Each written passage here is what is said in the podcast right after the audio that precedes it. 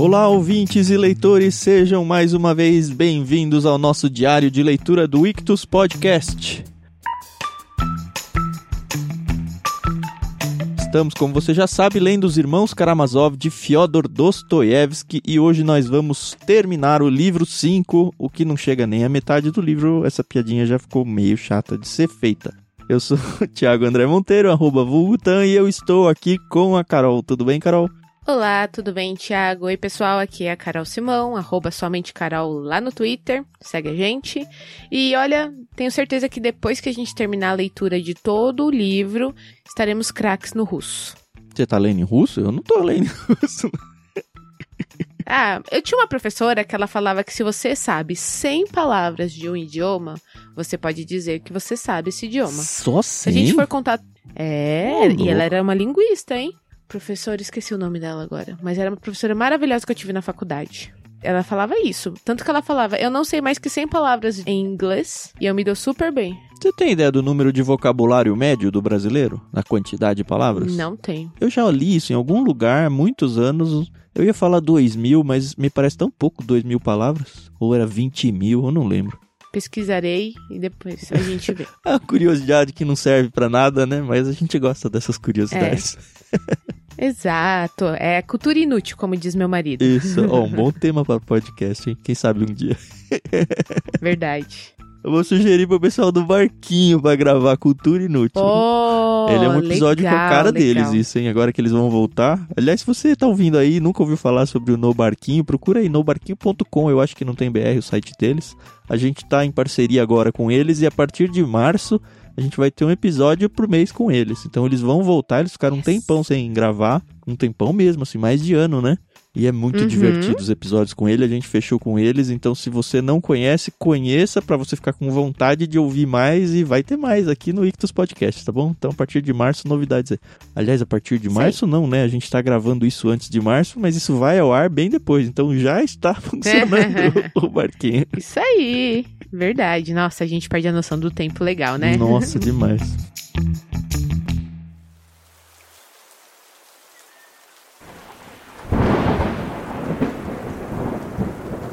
Hoje, capítulos dentro do livro 5, a gente tem dois capítulos, o 6 e o 7. Com isso encerra esse livro. 5 Uhum. são acho que 12 livros ao todo, mais o, o epílogo.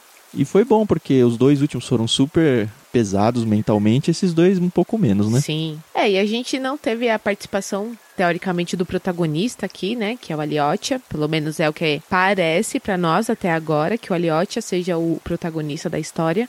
Mas essa história aqui ficou mais em volta do Ivan, o filho do meio, né? Dos Karamazov. Ah, lá. mas ele tinha que fugir, né? O livro se chama Os Irmãos Karamazov. Não, É. precisa, não é só Lyotia, né? Pois é. E assim, gostei, porque eu tenho um, um certo rancinho pelo Ivan.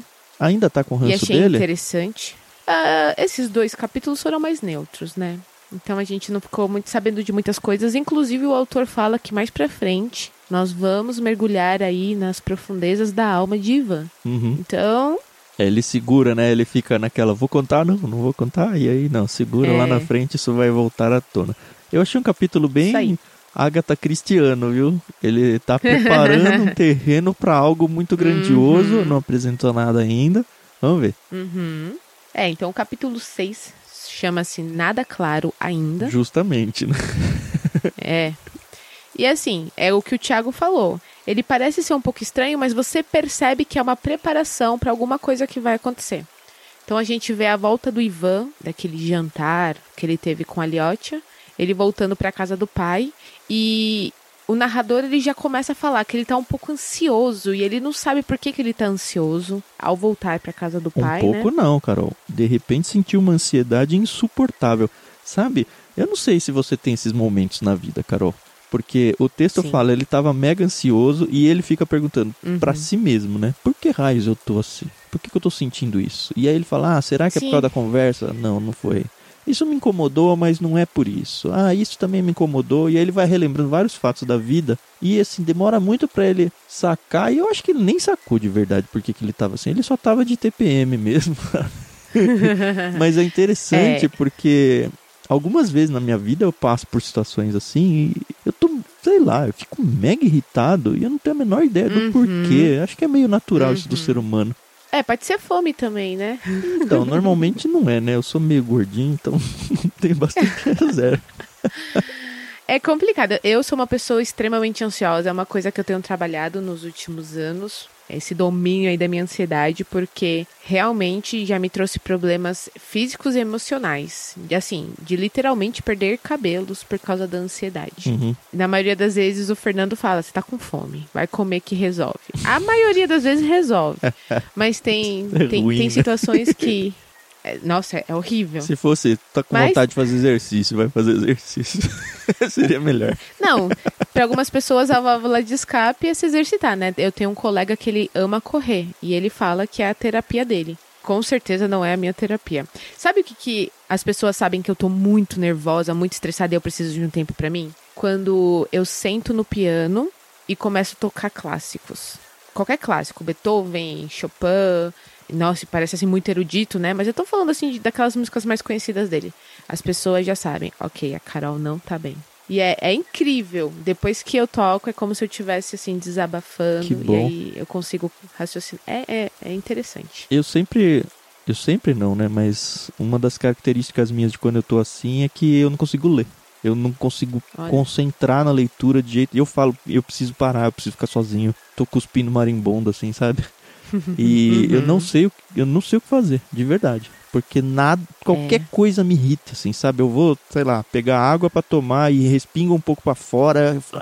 Nossa. desgraça, molhou aqui essa É. gota, sabe? Meu Deus, eu fico insuportável. E aí eu falo, não, eu vou ficar sozinho. Aí fico sozinho, eu vou ler. Nossa, eu não consigo me concentrar. Ah, vou assistir um vídeo no YouTube. Não consigo me focar pra nada. Não consegui achar ainda o jeito de resolver isso. Só sei que não se aproxime, assim, sabe? Aquela plaquinha não perturbe. Uhum. É isso aí. Fique longe. Enfim, É, o Ivan tá assim, né? essa- Sim, o Ivan, ele tá nessa situação, e aí, como o Tan falou, ele não sabe o que, que tá acontecendo, mas de repente ele fala, né? Tem até um momento que ele fala que ele sente ódio do Aliotia. Eu falei, nossa, coitado do Aliotia, nem tá aqui. E aí ele pensa no Smerdiakov, que é o valete que mora lá na casa do pai dele, né? O cozinheiro. Ele nem pensa, né? Ele percebe, porque o Smerdiakov tá lá. Sabe que eu lembrei muito de você isso, Carol. Nem sei se você vai querer falar um pouco sobre isso, mas... Falou, mas por que raios ele tá bravo com o Smerdiakov? Lembra que o Smerdiakov ele tava falando e ele, ele não gosta... Na verdade, fiquei meio na dúvida se ele gosta ou não gosta do Ivan, mas ele tem meio que um pé atrás com o Ivan, ele fala que o Ivan é às vezes é meio agressivo. Assim, o Dimitri é claramente. Ele fala, ah, vou Uhum. matar você, senão ficar... Mas ele, ele é todo colérico, né? Você já espera isso dele. O Ivan, aparentemente, é uma pessoa mais contida. Ele me lembra muito aquele rico que foi visitar o mosteiro no começo do livro, lembra? Que foi junto com o, o, o Dimitri. Eu não lembro o nome. O Piotr, Sim, né? Era é. Piotr alguma coisa. Isso. Alexandro Isso, que- sei lá. Ele me lembra muito aquele cara. Ele tenta se manter em cima dos tamancos ali, mas toda hora ele cai do tamanco. Nossa, eu tinha até esquecido desse personagem. É, então. Não tá à toa lá, hein? Eu acredito que ele volta em algum momento. É. Mas o Smerdiakov aparece e aí ele identifica, por causa da presença do Smerdiakov, que é ele. E que não faz sentido nenhum na cabeça minha a princípio, né? Mas por que, que ele fez isso? Por que, que ele fica irritado? Ele fala que ó, Ivan percebeu que Smerdiakov pesava sobre ele e sua alma não conseguia suportá-lo. Foi como um clarão. Agora mesmo, quando Elliot lhe contar o seu encontro com Smerdiakov, Ivan sentira certa ira e repulsa. De fato, recentemente, principalmente nos últimos dias, Ivan passou a odiar Smerdiakov. É forte o verbo aqui, né? Ele mesmo percebera É. essa antipatia crescente próxima do ódio. Talvez a cristalização desse ódio se tivesse agravado muito, porque no começo, acabando ele de chegar da cidade, tudo era diferente.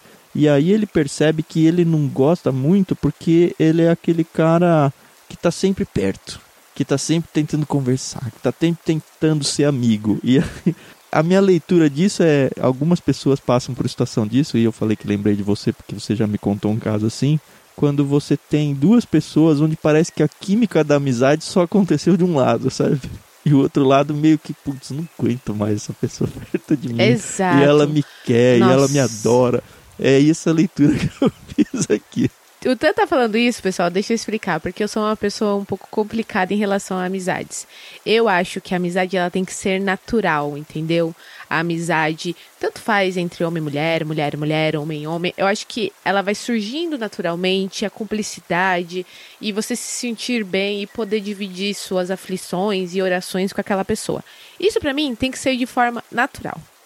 Agora, quando uma das pessoas chega e fala assim, você tem que ser meu amigo, ou ai, seja meu melhor amigo, putz, isso me. Putz, isso é um balde de água fria, sabe, na minha cabeça. Porque eu não consigo disfarçar. eu não Mas a pessoa não disfarçar. percebe às vezes, né? É. Que a gente Então, quer ser então educado, a gente bem. quer ser polido e Sim. tal. E você não vai dar umas Isso. invertidas na pessoa. Exato. E assim, eu- isso não quer dizer que eu não, não seja amigo da pessoa, entendeu? Eu gosto muito. Todas as pessoas que eu me relaciono é porque realmente eu, eu tenho uma certa afinidade. Mas eu gosto de me sentir à vontade, entendeu? Pra poder me abrir. E tem pessoas, eu vou até que citar um nome, a Safira, por exemplo. É uma pessoa que eu nunca vi pessoalmente na minha vida, mas quando eu converso com ela, nossa, é tão gostoso, entendeu? Porque é uma coisa tão natural. Eu sinto a mesma coisa pela Adriana do Irmãos.com. A gente não convive é forçado, pouco com entendeu? eles, né? Mas assim, do- É. no dia a dia, de cotidiano, mas é um Isso. carinho que, que transcende, né? Exato. Mas quando a pessoa. Eu lembro que no ensino médio uma menina escreveu assim um recadinho na mão dela. Quer ser minha melhor amiga? Sim ou não? E mostrou pra mim. Aí lembro, eu Ah. lembro que assim, que na minha cabeça eu pensei, não. Mas não ia falar pra ela, né? Nossa, eu já ia mandar um não, obrigado. Não, eu falei assim pra ela, mas por que, que você quer ser minha melhor amiga? Você vai se limitar. Nossa, eu lembro que, que cabeça minha, né? Quantos eu saí anos você assim, tinha aí, contornei Carol? a situação. 17 já. Ah, que espertinha. Eu falei pra ela, mas por que que você quer ser minha amiga, minha melhor amiga? Vamos ser amigas de todos aqui, entendeu? E se você quiser me contar um segredo, pode me contar, que eu vou guardar, entendeu? Uhum. Eu acho que ela percebeu que eu saí assim pela tangente. E não quis riscar Mas não, mas não assim. riscou sim, é isso. Exato. Eu me lembro muito do. Até abri aqui enquanto você falava. Provérbios 25, 17. É um provérbio que, assim, pouca gente, pelo menos, eu nunca ouvi falar de alguém mencionar ele. Mas toda vez que eu passo nele, eu falo, putz, é muito verdade isso. Não visite seu vizinho com muita frequência, pois deixará de ser bem-vindo. tá na Bíblia, hein? Fato. Fato. Isso aí, gente. Não quer dizer que você não pode ir no seu vizinho e passar o dia Com lá quando você é frequência, né? Mas convidado. tem, É, tem espaço. Ele não é o da sua Tem. família, ele é o seu vizinho, né? Exato. É engraçado que quando eu e o Fernando a gente vai pra qualquer lugar, não importa onde, quando ele olha pra mim e ele fala hey ho, eu já sei que ele quer ir embora. Errou, Então é hey go, né? ho, que- let's go. já sabem, né? Ah, tem que ter É, um tem espaço, gente que não né? sabe. É, é, é, eu acho que assim, cada caso é um caso, né? Uhum. Quando você se sente à vontade no lugar, beleza. Eu acho que depois que você se torna pai e mãe, que você, entre aspas, tem a desculpa de que, ok, eu tenho que ir embora por causa do meu filho, e você realmente, por um tempo, vira refém da rotina da criança, né? Então, no meu caso, eu e o Fernando, nós estamos voltando à vida social, e quando eu digo, não é que a gente sai, tá? Por causa da pandemia, mas dessa coisa de poder ficar até mais tarde na casa dos meus próprios sogros, por exemplo, porque o Benjamin agora dorme um pouco mais tarde, mas um pouco mais tarde dele é oito e meia, entendeu? E a casa do seu sogro são os avós dele, né? Então pra ele é, Uhum. É, uma assim, super brincadeira, é respeito. super legal, né? exato, exato. Bom, voltemos aqui ao nosso Smerdiakov, Ivan. Sim, o Ivan tá bravo porque é o Smerdiakov, basicamente é isso. Isso, é o Smerdiakov. Assim, continuo não sendo fã do Ivan. O próprio Smerdiakov, ele fala aqui também que o Ivan ele é uma pessoa difícil. Porque como o Tan já falou, o Dimitri é aquela coisa, né? Explosivo. O Aliotti é aquele cara na dele, né? Que nem mora na casa e pouco se sabe dele por ser um futuro monge seminarista. Mas o Ivan é um enigma para as pessoas, né? Ele não é explosivo, mas ele também ele tem os momentos dele, né? E aí Uhum. começa um diálogo muito, muito peculiar aqui, né? O Smerdiakov falando com o Ivan. E claramente você entende que o Smerdiakov tá tentando falar alguma coisa. Uhum. Aí você não sabe se ele não pode ou se ele não quer falar. É, olha, eu fiquei na dúvida se ele não quer ou se ele quer fingir que não quer, mas ele precisa falar porque ele tem algum plano por trás. Porque assim, eu não vou muito com a cara desse Smerdiakov também não, viu? Também não. Não me passou. Primeiro ele dá uma, não sei se foi bola fora, mas talvez. Ele fala, ah, por que, que o senhor não vai pra Tier Máquina? Isso. E aí o, o Ivan fala, mas que raios eu ia fazer lá em Tier Máquina?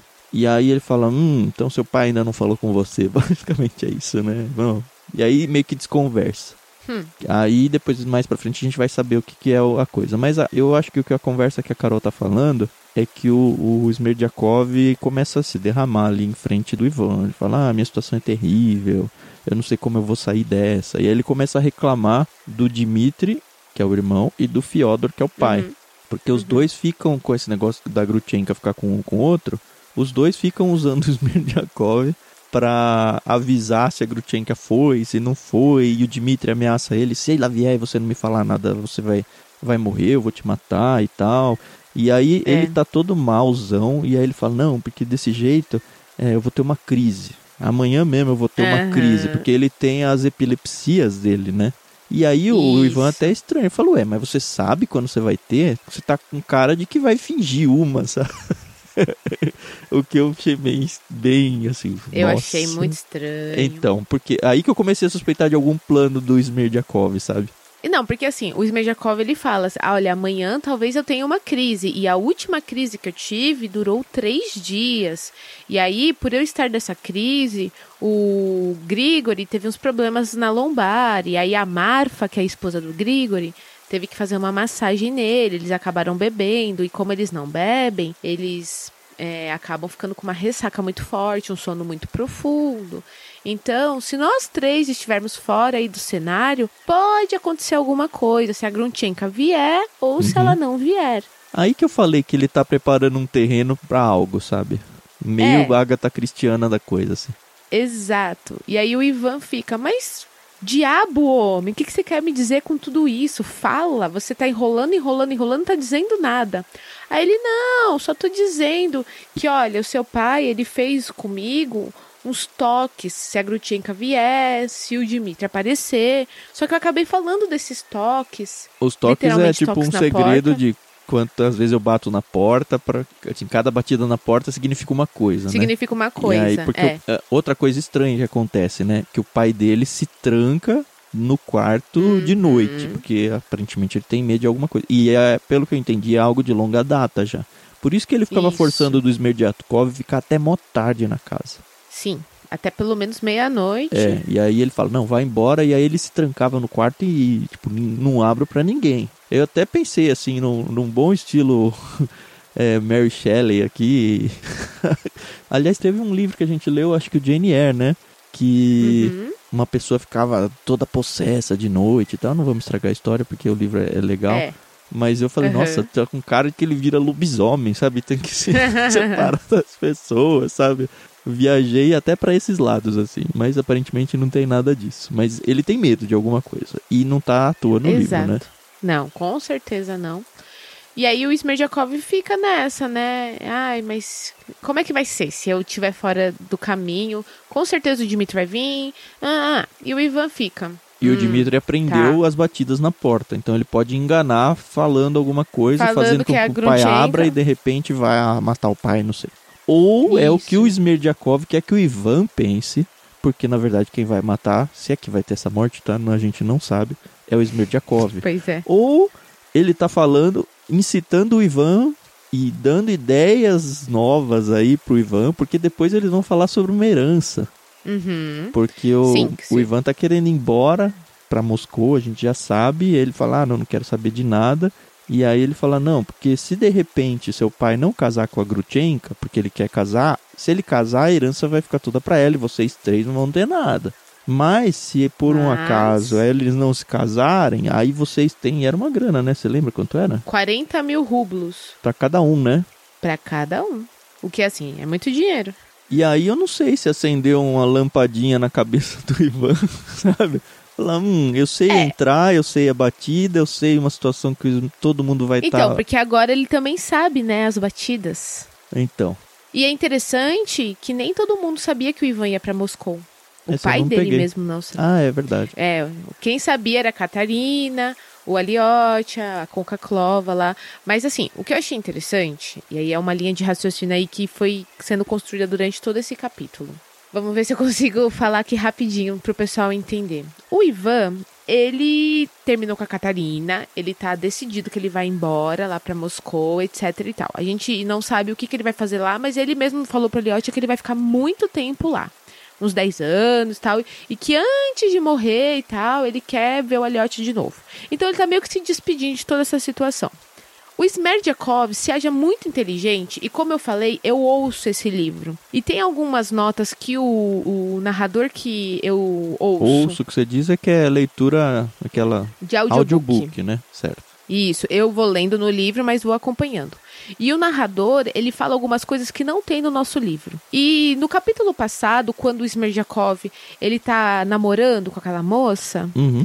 o narrador, ele fala, olha, aqui o Fyodor Dostoiévski ele cometeu um erro proposital na boca do Smerdyakov para mostrar o quão o Smerdyakov é ignorante em relação a certos assuntos. Isso é um Ignorante de burro mesmo, de, de isso, educacionalmente de achar- falando. Exato, exato. Podia Ele falar nós vai, nós vem, esperto. assim, é isso? É, do tipo, ah, Fernandinho Beiramar é inocente de ser um, um traficante. Não é de entendeu? falar errado, é de ler o mundo Não. errado. Exato, de ler informações erradas. E aí o- Uhum. o, o narrador ele fala isso, ó, o Dostoiévski fez isso de propósito. Achei isso interessante que não tem nessa nossa edição essa informação. E o Smerdyakov, ele se acha muito inteligente. Muito inteligente. Ele não gosta dos russos, etc e tal. E aqui tem uma- um momento que ele fala pro Ivan: É tão bom falar com gente inteligente. Porque ele se acha inteligente. E o Ivan, ele faz essa leitura, mas ele sabe que o Smerdyakov é um pobre coitado, mais uma vez, nesse sentido, da Uhum. inteligência de ler as informações erradas. Inclusive, esse texto aí, é sempre interessante conversar com um homem inteligente, é o título do capítulo, hein? Isso é bem importante. É, Que é o capítulo seguinte. é o capítulo seguinte. Mas o que eu tô querendo dizer é que eu acho que o Ivan, ele tá se fazendo ser enganado. Como eu disse, eu não gosto do Ivan, então eu acabo. Não é que eu não gosto, eu percebo que ele não é assim flor que se cheire. Então eu acabo vendo mal nele, entendeu? Não sei se tá Uhum. sendo claro. É, todos são Karamazov lá. Inclusive É, o Elliot, então. hein? Vamos ver.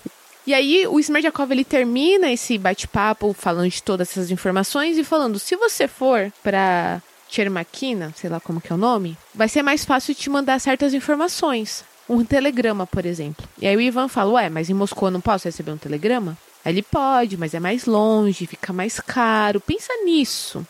E o Ivan não entende nada e falou: Tá bom, beleza. E que telegrama você pensou aí, Carol? Alguém morreu. Aviso da morte de alguém, né? Eu Volte. pensei isso também. É. E aí o Ivan, de súbito, quer bater no Smerdyakov. E aí eu achei uma coisa interessante, só pra terminar o meu raciocínio. Quando o Ivan decide bater no Smerdyakov, o Smerdyakov percebe, mas recua, né? ele recua, ele não se defende. Se defende no sentido de vou te atacar também em legítima defesa. E aí eu fiquei pensando, é, esse Smerdyakov vai aprontar alguma no sentido de sair vitimizado de toda essa situação. Uhum. Esse é o fim do meu raciocínio. Pode não fazer muito sentido pra você, mas pra mim. É, então esse capítulo desenhou muito bem, o autor mandou muito bem, mas ele deixou Sim. a coisa tão estranha assim, sabe? Pairando um No ar, peso né? no ar aí.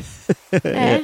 E seguiu, né? Porque o capítulo 7 é, continua nessa mesma toada. Como a gente falou aqui, é sempre interessante conversar com um homem inteligente. E como o capítulo Uhum. abre com ele entrando em casa e conversando com o pai, Uhum. eu já falei, ah, é a conversa é entre os dois, né? Mas pelo que você falou aqui agora, talvez não seja exatamente isso.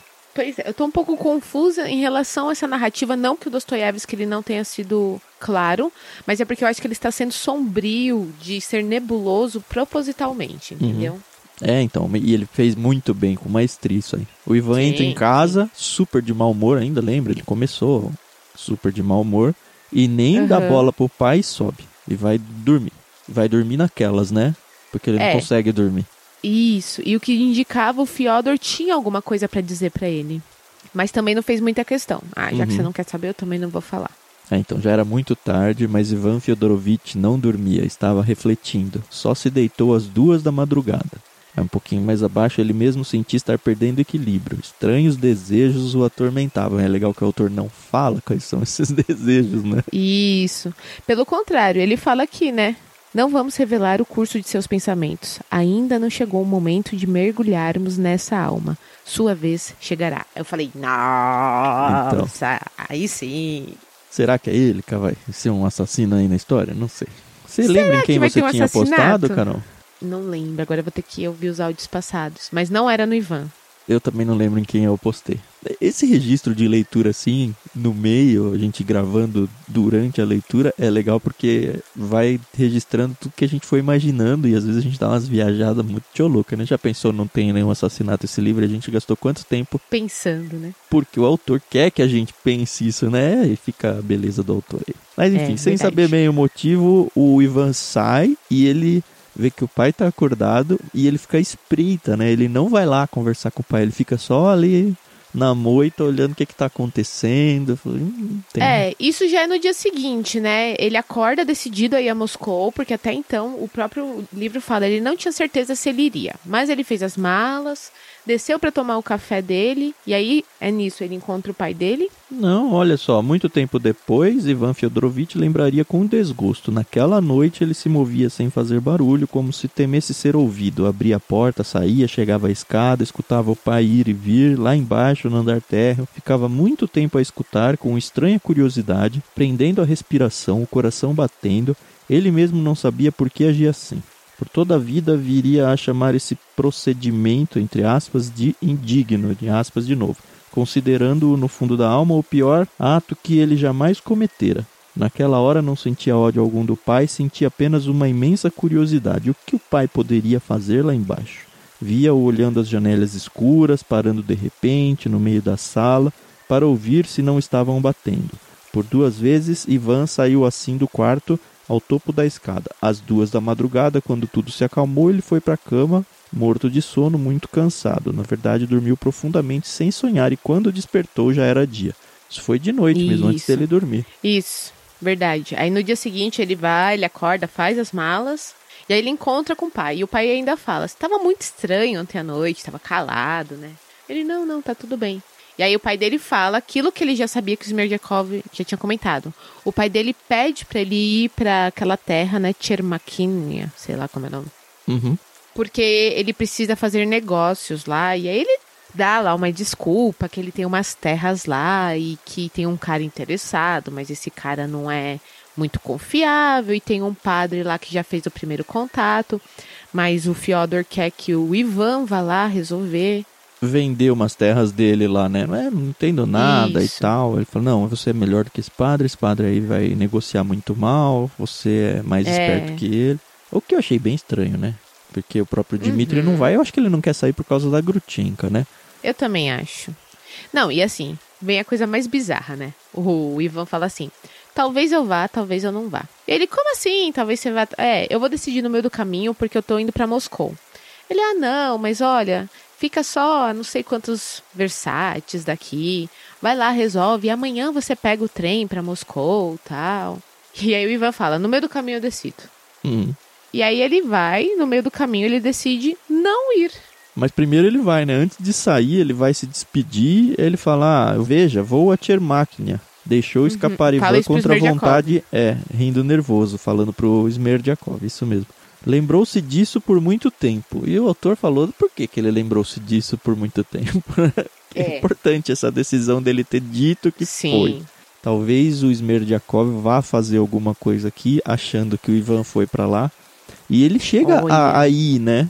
Ele não chega lá, mas ele vai Isso. decidido a ir. Quando ele muda de ideia, ele já meio que tá no meio do caminho, né? E, tipo, bem nos 48 do segundo tempo, assim, ele fala: uhum. Não, ainda dá tempo de ir para Moscou. E aí ele vai e muda de ideia, paga um, um cara que, inclusive, chama. Tem o mesmo nome de alguém aqui que até me deu uma confundida.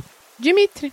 É, ele paga um cara chamado Dimitri, que era o cocheiro, sei lá o que, para levar um aviso uhum. pro pai dele. Falou: Ó, avisa que eu não fui, inclusive meu pai não vai te dar gorjeta nenhuma, toma aqui a gorjeta primeiro. Aí o cara é, falou: É verdade, ele não vai me dar ele. mesmo. É. Mão de vaca. E aí acaba o capítulo falando que o Fyodor Pavlovich Karamazov, ele tá quase feliz, porque aparentemente as coisas estão saindo conforme ele planejou. O Ivan tá lá no indo para aquela cidade e vai acontecer alguma coisa que a gente ainda não sabe o que é, mas o capítulo acaba com o Sr. Smerdyakov Aliás, antes de acabar, Carol, tem duas coisas que eu quero destacar. A primeira é o título Destaque. do capítulo. Na hora em que o, o Ivan fala pro Smerdiakov que ele vai para lá, a resposta do Smerdiakov é: então é verdade o que dizem. É sempre interessante conversar com um homem inteligente. Respondeu Smerdiakov com um olhar concentrado. Eu de verdade não entendi se ele está falando do pai ou dele mesmo aqui. Quem é o homem inteligente? E até anotei aqui, conversa estranha. Não encaixou ainda o, Fez sentido. o sentido que ele quis dar aqui. Outra coisa que me incomodou um pouquinho antes do final é quando o Ivan decide, não, eu não vou mais, eu vou realmente para Moscou. Ele diz, às sete da noite, Ivan entrou no trem e partiu para Moscou. Adeus, passado. Terminado para sempre, meu velho universo, não quero mais ouvir notícias dele, não quero mais ouvir seus ecos. Adiante, rumo a um mundo novo, rumo a novos lugares, sem olhar para trás. E aí eu, eu desenhei na minha cabeça aquela cena de filme, assim, da pessoa, ah, encontrei minha liberdade, finalmente. Olhando, né? além. isso. Mas o parágrafo não termina aí. Ele fala: Mas em vez de júbilo, trevas logo tomaram conta de sua alma. A tristeza lhe apertou o coração de uma forma que ele jamais sentira na vida. Passou a noite inteira meditando. O trem noturno deslizava e só a aurora, ao entrar em Moscou, ele de repente voltou a si. Sou um miserável, sussurrou. E acabou. E aí muda o cenário. Aí você fala, putz, ele, tipo, ele tomou a decisão que era pra revigorar a vida e deixou ele pior, sabe? E eu não entendi também por quê, mas é Entenderemos. o que a gente falou. O autor tá desenhando todo um cenário aqui e ele não deu nenhuma pista do que vai acontecer ainda. É. E se você for ver, é só um parágrafo, o final. E acontece muitas coisas nesse final. O Fyodor, como eu falei, ele tava quase feliz. E o autor deixa bem claro que também é por causa do conhaque. E o Smerdiakov acidentalmente cai do degrau da escada. E tem uma crise epilética. A Marfa, que é a mãe adotiva dele, o encontra e precisa até dos vizinhos para ajudá-la a levar ele para um quarto lá. Ele tem crises fortíssimas, o que me faz pensar Que é de verdade, né? que é de verdade, porque boca espumando essas coisas, mas ele falando com o Ivan, ele deixou uma coisa bem clara, né? Que depois que você é doente por muito tempo com a mesma doença, você se torna experiente nela. Então ele pode Tá emulando a coisa, né? Totalmente. Mas o que eu achei interessante é que acontece com o Grigori e com a Marfa exatamente o que ele tinha falado que ia acontecer. Que o Grigori ia ficar com dores na lombar, a Marfa ia fazer uma massagem nele, eles iam beber, iam ficar fora aí do cenário. O Fyodor perde toda a sua alegria. Ele fala que teve de suportar desgraça atrás de desgraça. Fyodor Pavlovich teve de suportar desgraça atrás de desgraça. A refeição foi preparada por Marfa e comparada à feita por Smerdiakov era água suja. Aí ele reclama que o frango estava seco, ela reclama que o frango é velho e ela não é nenhuma chefe de cozinha. É, E aí o Grigori sofrendo, e aí isso. E a Gruntinka não aparece. Então acaba exatamente falando nisso, né? Que o Fyodor está sendo atormentado por vários pensamentos, se a Gruntinka vai aparecer ou não, porque o Smerdiakov falou, não, hoje ela aparece, certeza que ela aparece. E ele não tem notícia do Dmitry também, e ele não sabe que o, o Ivan não foi para aquela outra cidade. Então acabou aí meio, né, assim, muitas interrogações no ar. E a gente só vai descobrir. E não acabou o capítulo, né? Acabou o livro 5. Acabou o livro, exato. E pelo jeito vai ter um interlúdio enorme, porque o livro 6 se chama Um Monge Russo. Então deve voltar pro Aliotia, deve voltar lá pro monastério. E a gente vai ficar com essa angústia aí por mais um É. tempo. Novela, não tem jeito. Isso é uma novela mesmo. É um romance. E é isso, a gente tem os núcleos, né? Vamos ver, né, o que vai acontecer. Esse núcleo tá legal pra caramba, Carol. Sim, não, esse por enquanto tá sendo um dos mais bacanas, porque são pessoas bem resolvidas, no sentido de que, ok, eu já sou um adulto, eu já tomo conta da minha vida e eu quero fazer A, B e C, não importa as consequências. E é isso, a vida é isso, né? Não é aquela coisa, e sim, mas tal. Aquela coisa paixão adolescente, isso Uhum. É, vamos ver onde vai, tá bem legal. Sim.